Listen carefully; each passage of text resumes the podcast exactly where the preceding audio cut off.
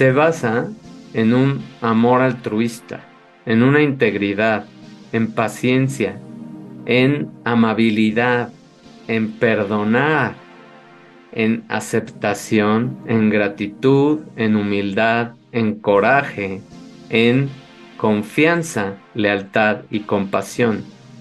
Si todas, si una sola empresa tuviera estos valores, te puedo apostar que más del 80% de la sociedad seguiría a esa empresa, consumiría los productos de esa empresa. Si alguien se atreviera a realmente no nada más poner estos valores pegados en una pared, no nada más desglosarlos en un código de ética, no nada más hacer que los empleados entrenen en estos valores, sino realmente aplicarlos a todos los niveles. Entonces, ¿eso qué, qué da como resultado? Pues bienvenidos a nuestro episodio número 99 de nuestro podcast Cultivando una nueva generación. Estamos a un episodio de empezar una nueva temporada, un nuevo viaje en esta etapa del podcast donde va a haber muchos cambios, así que estate pendiente en los próximos anuncios en el canal y también en mis páginas para que veas qué es todo lo que va a pasar con este nuevo, esta nueva renovación del canal y del podcast. Entonces, hoy nos va a tocar hablar como último episodio de esta etapa en cómo formar y cómo ser un líder consciente. ¿Cuáles son esos elementos? ¿Qué es lo que define y qué es lo que separa a las personas que realmente tienen un liderazgo consciente, que es lo que se requiere hoy en día? No un liderazgo eh, de autoridad, no un liderazgo de posición, no un liderazgo pues mediocre, por así llamarlo, porque Realmente es lo que se vive en muchísimas empresas con diferentes personas que nada más por la posición, nada más por la jerarquía, creen que son líderes cuando con todas las actitudes demuestran que no tienen absolutamente ni la más remota idea de lo que es ser líder, ni siquiera se han de acordar de lo que en algún momento tendrían que haber repasado, tendrían que haber certificado para llegar a una posición de ese estilo. Y ese es el gran problema, que los líderes de muchas empresas todavía, sobre todo en nuestros países de Latinoamérica, pues son personas inseguras, son personas que realmente solamente tienen una opción de eh, hacer ver su autoridad y es a través de, pues, a veces castigos, horarios, miedo. En mi época me tocó mucho tiempo estar en la industria y pues desafortunadamente me, topé con personas que pues para mí no eran líderes obviamente, pero era nada más la posición, donde chiflaban en las juntas, donde gritaban, donde se sentían eh, pues ofendidos cuando tú simplemente estabas poniendo límites y estabas dándote a respetar. Entonces, bueno, todo ese tipo de personas ya se deben de quedar atrás y esperemos que empiece a cambiar, porque si no cambia el liderazgo en la cabeza, pues no va a cambiar toda la parte de los empleados, no va a cambiar el concepto de un equipo, no va a cambiar todo lo que está pasando y que vemos, y por eso son las inconsciencias, son como una familia disfuncional, las empresas que tienen un liderazgo de antigua o mediocre, porque se va creando una toxicidad, se va creando un ambiente que hace a las personas simplemente cumplir con lo mínimo indispensable y no importarles lo que están haciendo, e igual a los inversionistas e igual a las personas que están en otras posiciones, pues tampoco les importa lo que estén haciendo. Si están destruyendo una comunidad, si están destruyendo la salud de las personas, etcétera. Entonces, si no cambiamos toda esa parte, pues también muchas otras cosas no van a cambiar en las esferas sociales.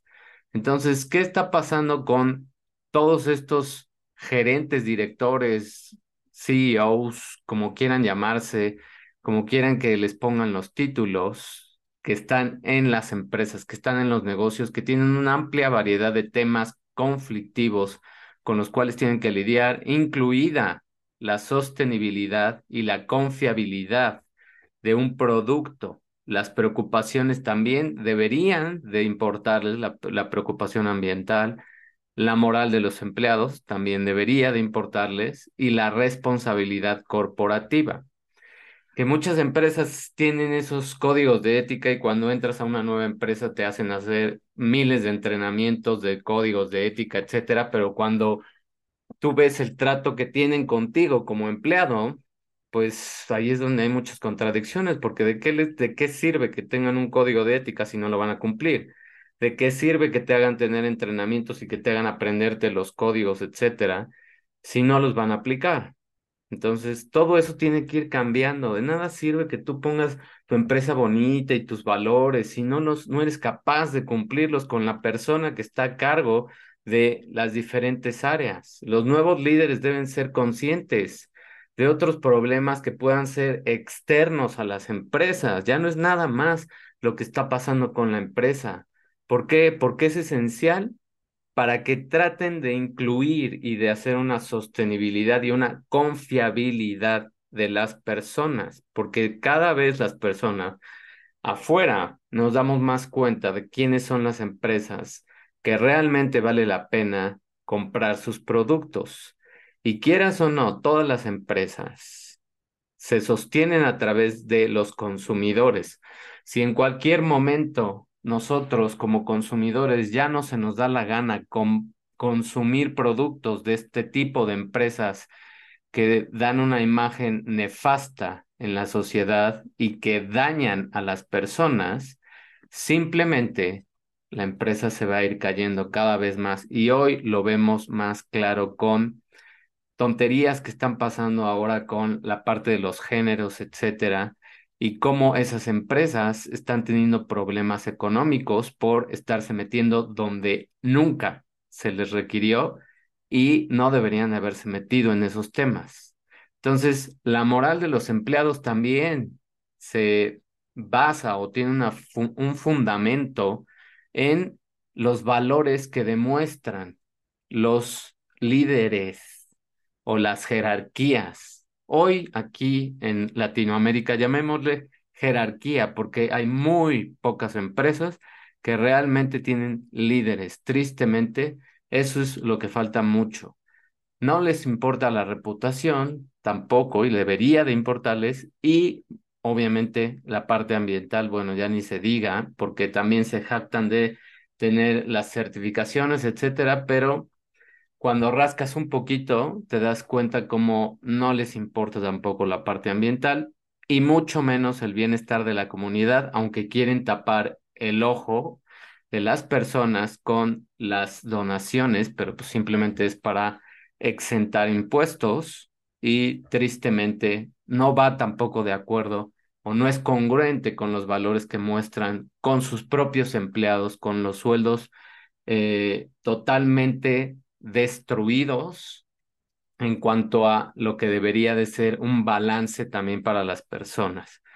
Y bueno, para ser una persona, un gerente, un líder de un negocio completo y típico, deben de aprender a administrar todas las actividades comerciales que son normales, que son del día a día y al mismo tiempo que abordan todas esas oportunidades, todas esas situaciones y problemas de una manera consciente y de una manera integrada a lo largo de una vida de la empresa, porque obviamente las empresas deberían de ir cambiando y deberían de ir adaptándose también a lo que está pasando con el planeta, con el mundo, con las personas.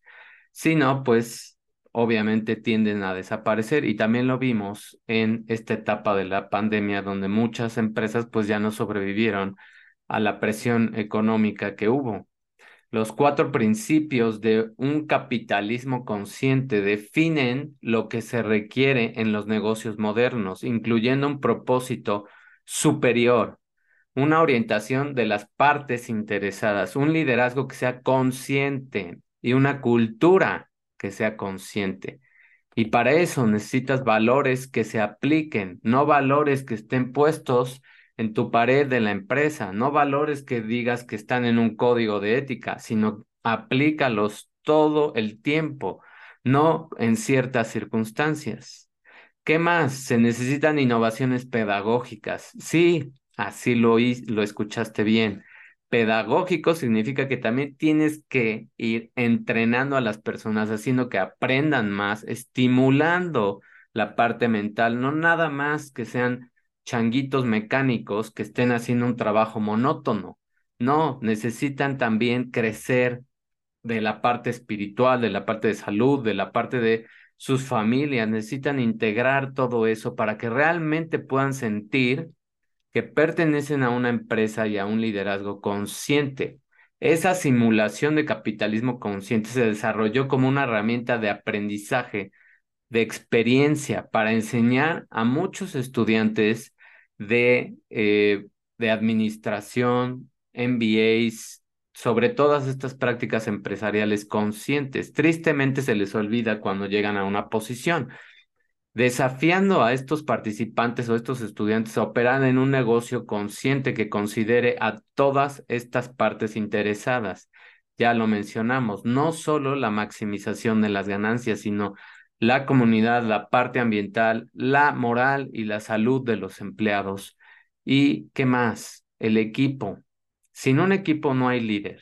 Entonces, si tú como líder, si tú como persona que estás en una posición gerencial, que tienes gente a tu cargo, no eres capaz de ver a tu equipo, no eres capaz de hacerlos sentir partícipes de los logros, de todo lo que está pasando, pues no eres un líder, eres una persona que está puesta ahí y que eh, pues es como nada más, a veces hasta son como un estorbo, porque realmente complican más la vida y crean un ambiente tan tóxico que las personas empiezan a adoptar eso, porque se empieza a hacer un ambiente mucho más rápido, negativo, que la parte positiva. No es tan fácil crearlo y es muy eh, fácil perderlo.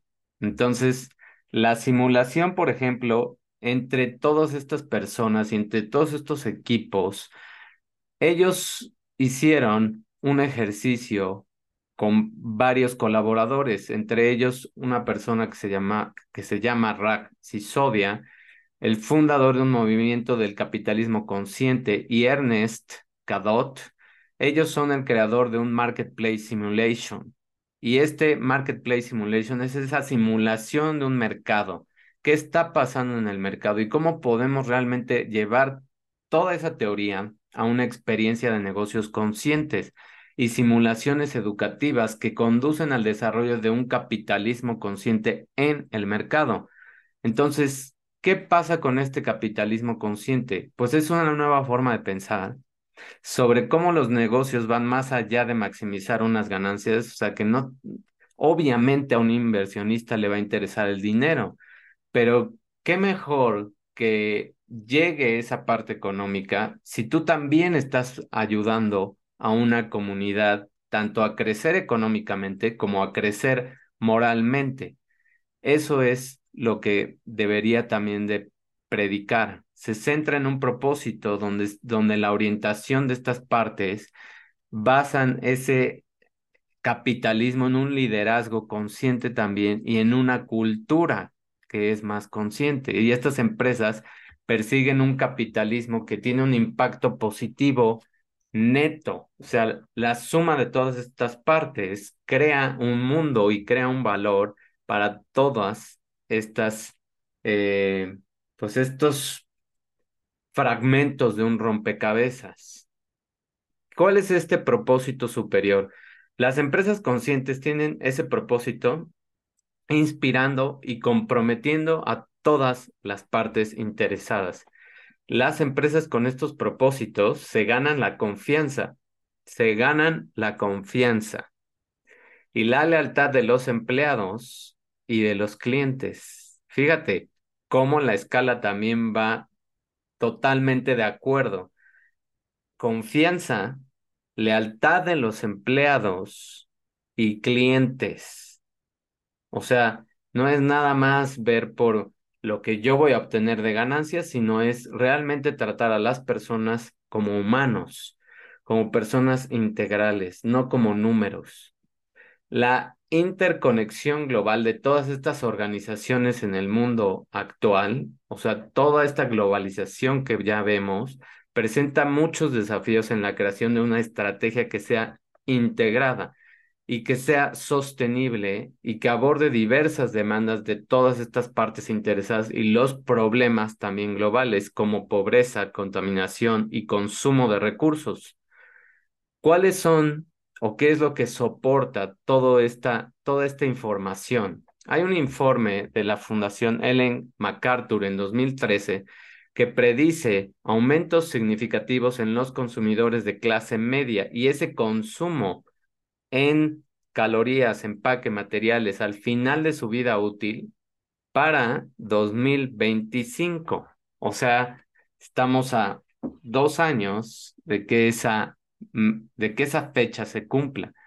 El uso insostenible de estos recursos naturales y de la falta también de agua potable e higiene básica para una parte significativa de la población mundial ponen en relieve toda esa urgencia de abordar todos estos problemas de sostener a las empresas, de que realmente pues se cree una conciencia de que todos estamos conectados, la naturaleza con nosotros, los espacios que estamos a veces quitando para crear muchas de estas empresas o viviendas, todo esto tiene que pensarse mucho más desde un aspecto más sostenible.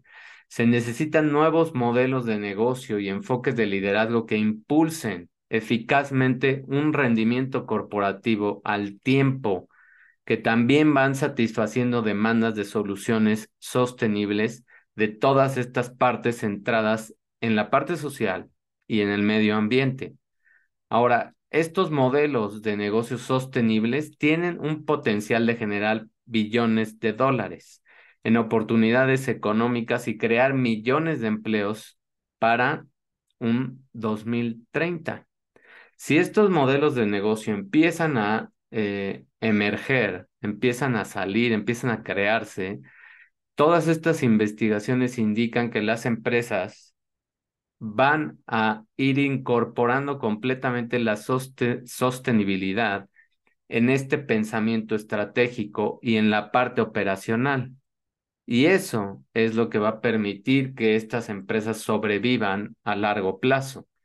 El desarrollo de un liderazgo global para la sostenibilidad, que se abrevia GLIS, es esencial para la transformación organizacional y el éxito en los esfuerzos de esta sostenibilidad.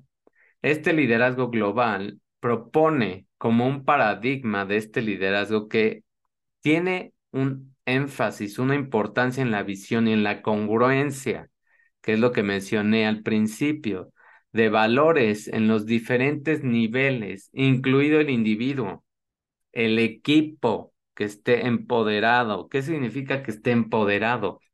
Pues que esté motivado y no es que le estén dando cursitos chistosos de team building. No se trata de eso, o que te lleven de viaje a un lugar y te hagan sentir que sí importas. No, no se trata de eso. Se trata del día a día. Se, se trata de también la parte económica, también la parte de calidad de vida. ¿De qué te sirve tener a las personas 12 horas en los trabajos?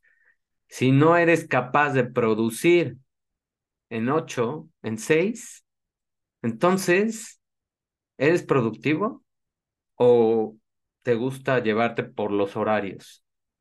¿Te gusta llevar una empresa por eh, la cantidad de energía que le chupas a las personas y que toda esa gente sale completamente agotada y llega a sus casas y lo único que hace es o conectarse a la televisión o dormir. Y eso va creando disfuncionalidad en sus familias. Y eso va creando problemas emocionales. Y eso va creando que lleguen cada vez más desmotivados. si te estás dando cuenta que tener a una persona más de ocho horas, que para mí ocho horas ya es mucho, deberían de ser, si son productivas, en seis horas. Ocho horas, más de ocho horas, es robarles sus vidas.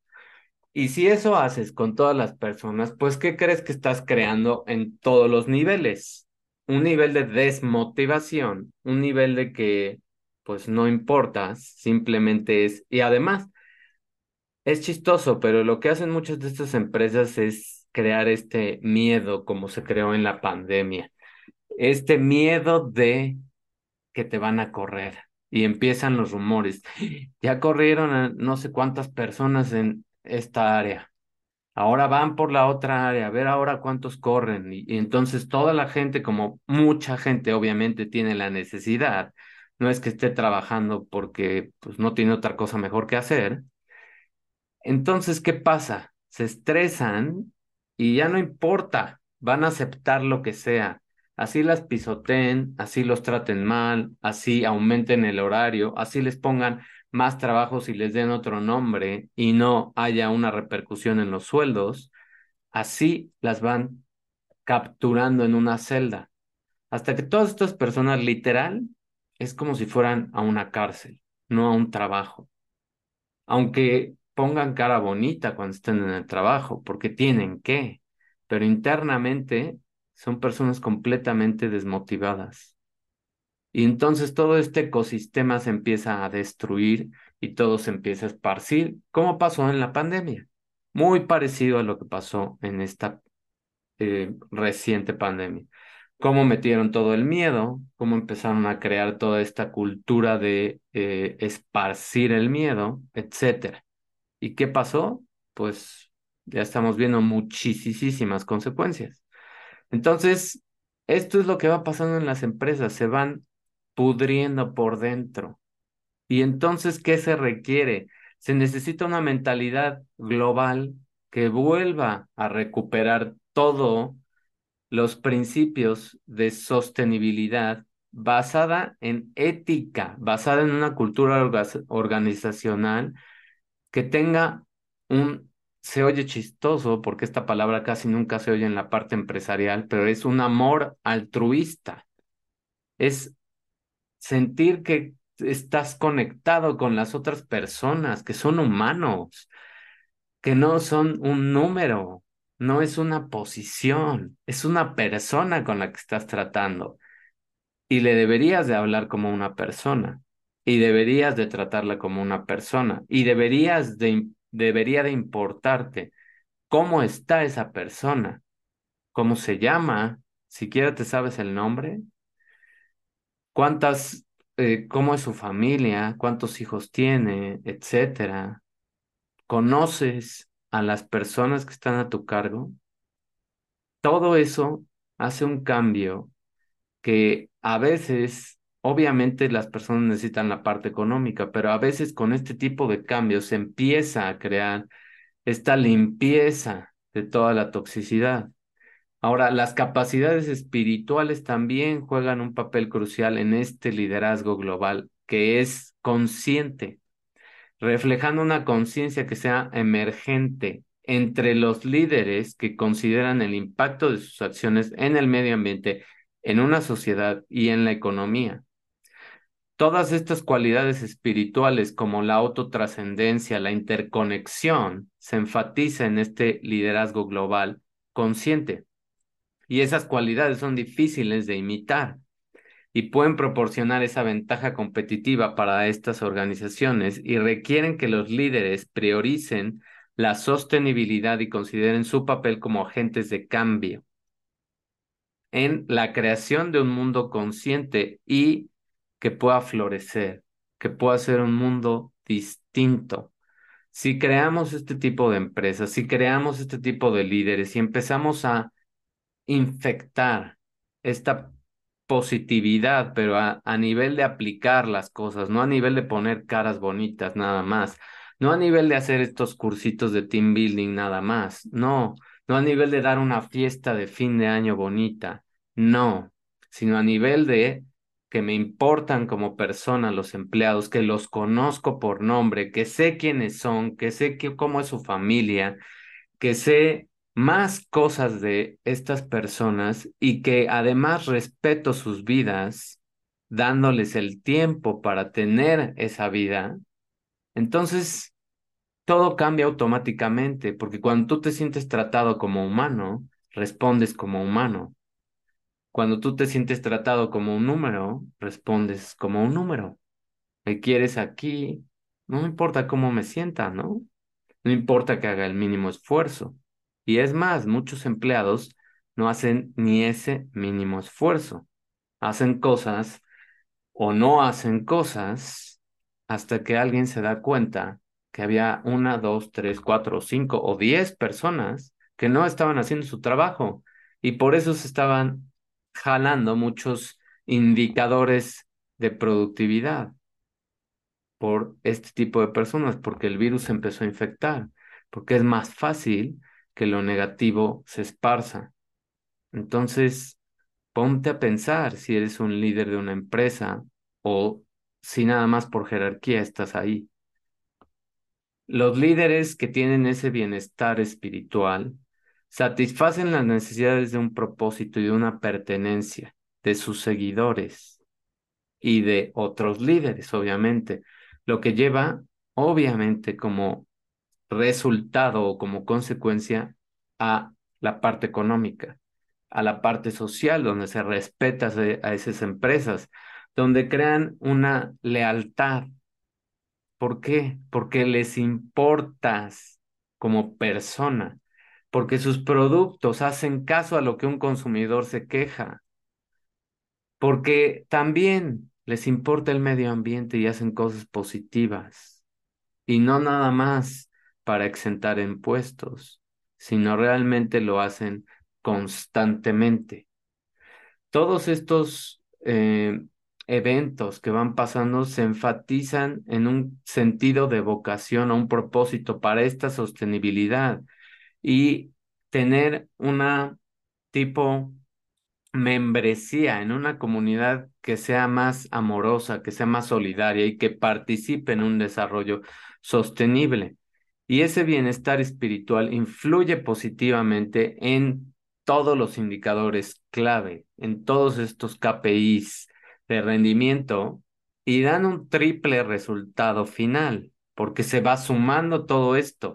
Se va sumando la parte de comunidad, se va sumando la parte social, se va sumando la parte ambiental y obviamente si tú trataste bien todas estas partes, pues es este efecto triple y representan resultados económicos, obviamente, sociales y ambientales para ser sostenibles.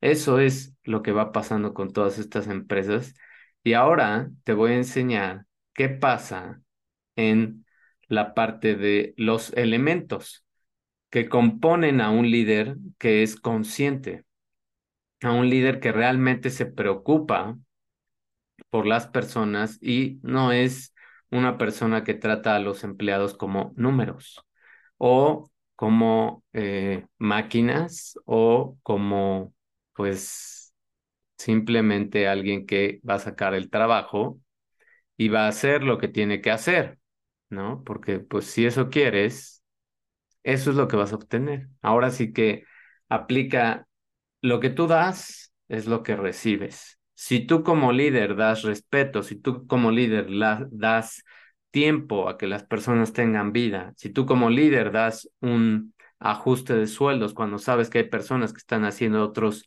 roles y que están sacando mucho más trabajo y también buscas a estas personas que no están motivadas y te das a la tarea de, de, saber por qué no están así, de saber qué les falta, de saber por qué, cuándo fue o qué evento fue lo que, lo que empezó a activar esta desmotivación.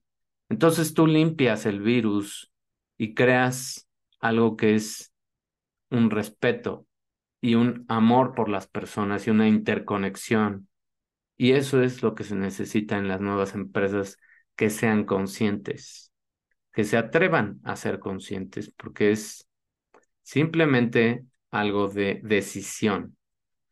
Ahora, fíjate cómo aquí se ve el diagrama de este tipo de empresas. Una mentalidad global de sostenibilidad tiene estos niveles de ser 3, 2 en la parte ética, en la parte de sostenibilidad, y se acepta una responsabilidad remota que hace que se incluya al inversionista también y obviamente a todos los niveles que van hacia abajo.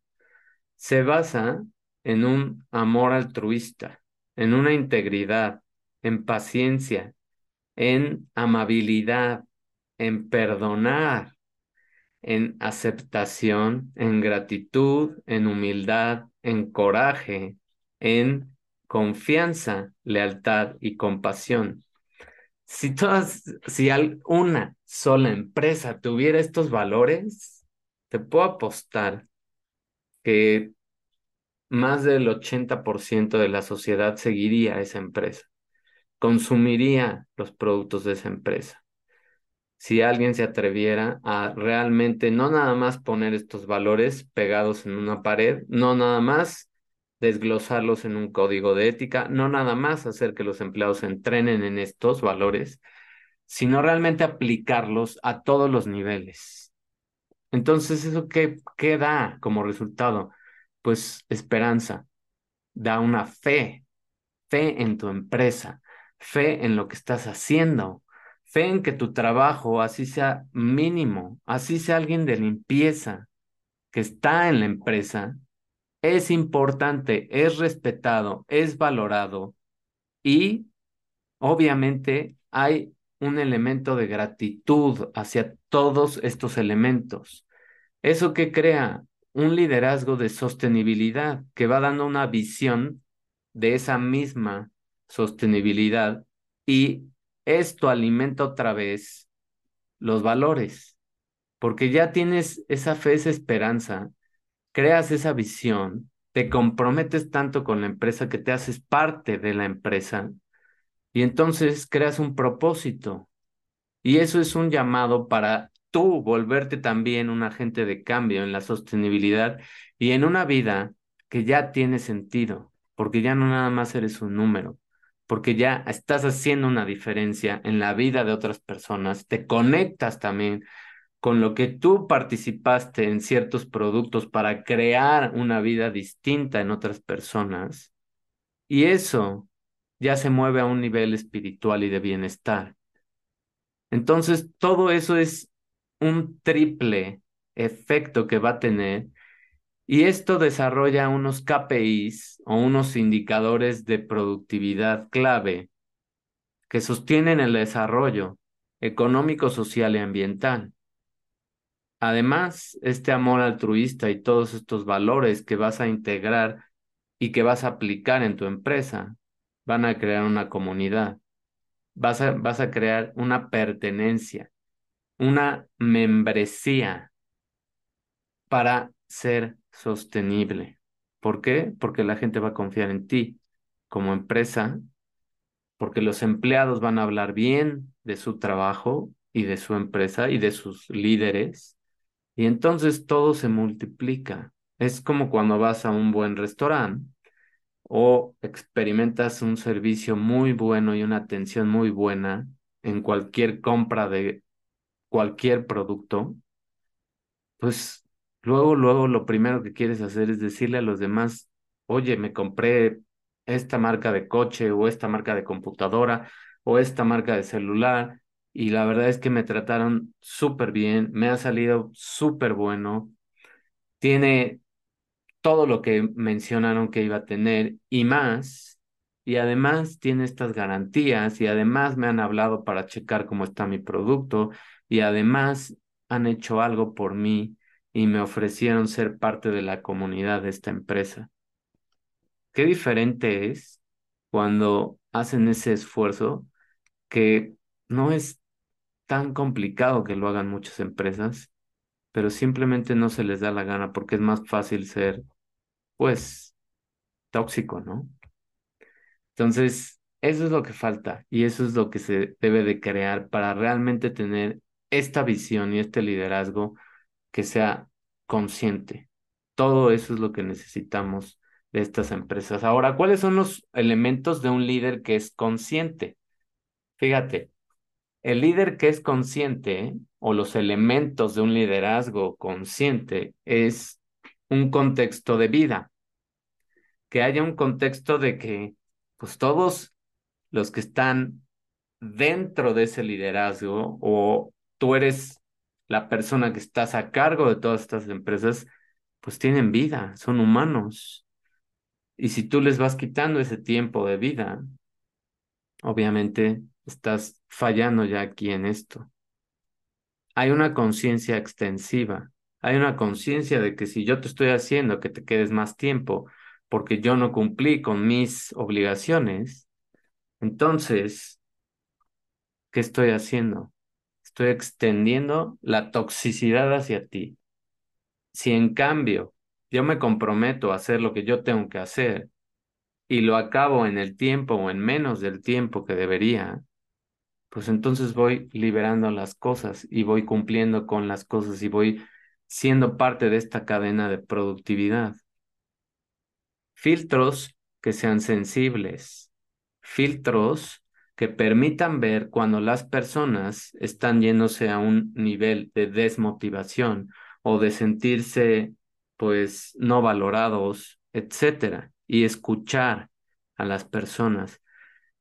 Se supone que los departamentos de recursos humanos deberían de cumplir con esa función y eso debería ser esencial en esas áreas. La parte de estos filtros sensibles para ver cómo están los empleos, las empresas. Para eso se llaman recursos humanos. Y también para hacer entrevistas y ver a las personas por lo que son y no por eh, recomendaciones, títulos o si son familia o no son familia. Entonces, todos estos filtros también son muy importantes para ese liderazgo consciente. La experiencia de vida, la experiencia de las personas, cómo se sienten con su trabajo, saben cuál es el impacto de lo que están haciendo, saben en dónde entra e-, el pequeño proceso que están creando estas personas, saben cuál es el impacto más allá de lo que están haciendo, saben cuál es la visión de ese impacto. Todo eso es la vida, la experiencia de vida que deberían tener estas personas y la atención, la atención que tienen los líderes, los departamentos, la empresa para con las personas. ¿Cuál es la atención que tienen contigo y que debería de empezar por cumplir tu contrato? Si tu contrato dice que trabajas de 8 a 5, pues tu horario debe ser de 8 a 5. Ese es un primer nivel de atención que deberían tener las empresas y que muchos no lo tienen. Un nivel de atención dos es, ¿me conoces? ¿Sabes quién soy? ¿Sabes que no soy el empleado número 10.599? ¿Sabes que no soy un gafete nada más? ¿Sabes que tengo muchas cosas atrás y que soy humano? Esa es la atención. Y empieza con por lo menos saberte el nombre de tus personas que tienes en tu equipo y saber un poco más de ellos y tener respeto por las cosas de su vida. Esos son los elementos de un liderazgo consciente. Ahora fíjate, ¿qué se necesita para llegar a una conciencia que se pueda expandir? ¿Qué necesitan este tipo de personas que van a ir escalando a un nivel de liderazgo o que van a llegar a un puesto gerencial o que van a llegar a un puesto donde van a tener gente a su cargo. Pues ojalá, ojalá un día se pueda ver esto en muchas empresas. Número uno, meditar y tal vez todavía no lo movamos a un nivel tan avanzado como que ya tengan ese tipo de meditación, pero sí reflexión por lo menos, tiempo de reflexión tiempo donde piensen en lo que hacen, piensen en lo que dicen, piensen en cómo actúan y piensen en la responsabilidad que tienen con otras personas. Por lo menos, ya a un nivel un poco más avanzado, pues tal vez, ojalá meditaran, ¿no? Para que realmente sintieran todas también sus emociones y todo lo que tienen que trabajar. Valores en su vida. Una cosa es que tengas una posición y otra cosa es que tengas valores. No tiene nada que ver ni la parte económica, ni la parte de que seas el CEO de X empresa o el director de X empresa o el vicepresidente o como quieras ponerle la etiqueta, si no tienes valores, si no le hablas bien a tus empleados, si no eres capaz de respetar sus vidas, si no eres capaz de respetar su currículum, si no eres capaz de respetar que también quieren aprender más cosas. Todo eso son valores. Si no eres capaz de empatizar con ellos cuando tienen un problema en sus vidas personales, obviamente va a impactar en la parte de su trabajo. Entonces, son valores en la vida, lo que crea una conciencia expandida son metas en la vida. Muchos de estos, pues, ahora se me ocurrió otra palabra, pseudo líderes, de estos pseudo líderes, no tienen metas en sus vidas. Ganan bien, gastan bien y no les importa otra cosa. Lo único que les importa es seguir viviendo bien y aparentando que tienen dinero o una posición o un estatus social, pero como personas no tienen metas, no tienen otra cosa más que el trabajo, no tienen otra cosa más que el título y la posición. Esas no son metas de vida. Eso es simplemente una ambición y un interés y un poder dado por una posición. Y si te quitan la posición y el título, no eres nada. ¿Qué metas tienes en tu vida? ¿Te has puesto a pensar en eso si eres un líder? Porque deberías de empezar con el ejemplo tú, ¿no? ¿Y qué más? Bueno, esto ya también es tal vez a veces mucho pedir, pero deberían de ser gente sana. Sana mental y de cuerpo. ¿Por qué? Pues porque si no tienes salud mental y si no tienes salud física, obviamente vas a esparcir tu enfermedad a otras personas, como también lo vimos en la pandemia, ¿no? Ahora sí que ahí también aplica el contagio. Tú contagias tu mala vibra, tú contagias toda esa esas emociones tóxicas, tú contagias toda esa falta de valores que tienes, tú contagias toda esa actitud de prepotencia porque eres el jefe, tú contagias el miedo que crees que los empleados te deben tener para que tengas un respeto. Imagínate qué triste y qué, qué pobre es la mentalidad de una persona que necesita el miedo para que lo respeten, que necesita el miedo para que la gente crea que es un líder o que es un jefe. Eso es muy triste y mentalmente no es nada sano para nadie, ni para esa persona, ni para los que están alrededor. Y ese miedo que la gente tiene se va a esparcir. Y bajo miedo la gente hace muchas tonterías. Así que si tú crees que con miedo va a funcionar tu empresa y publicando y diciendo que corriste a tantas personas, pues estás muy mal a todos los niveles que se haga estás muy, muy mal. Si tú crees que sigues en ese liderazgo de anunciar a cuánta gente has corrido y con orgullo y amenazando. Ya corrieron a tantos y siguen ustedes, ¿eh? Si ustedes no hacen bien las cosas, pues ya saben qué va a pasar. Así hablan esos pseudo líderes. Pero bueno, ojalá que en algún momento esta información caiga en manos de una persona que tenga una posición de liderazgo para que realmente se dé cuenta y por lo menos lo haga pensar o la haga pensar un poco y meditar y reflexionar en las tonterías que está haciendo con ese tipo de actitudes.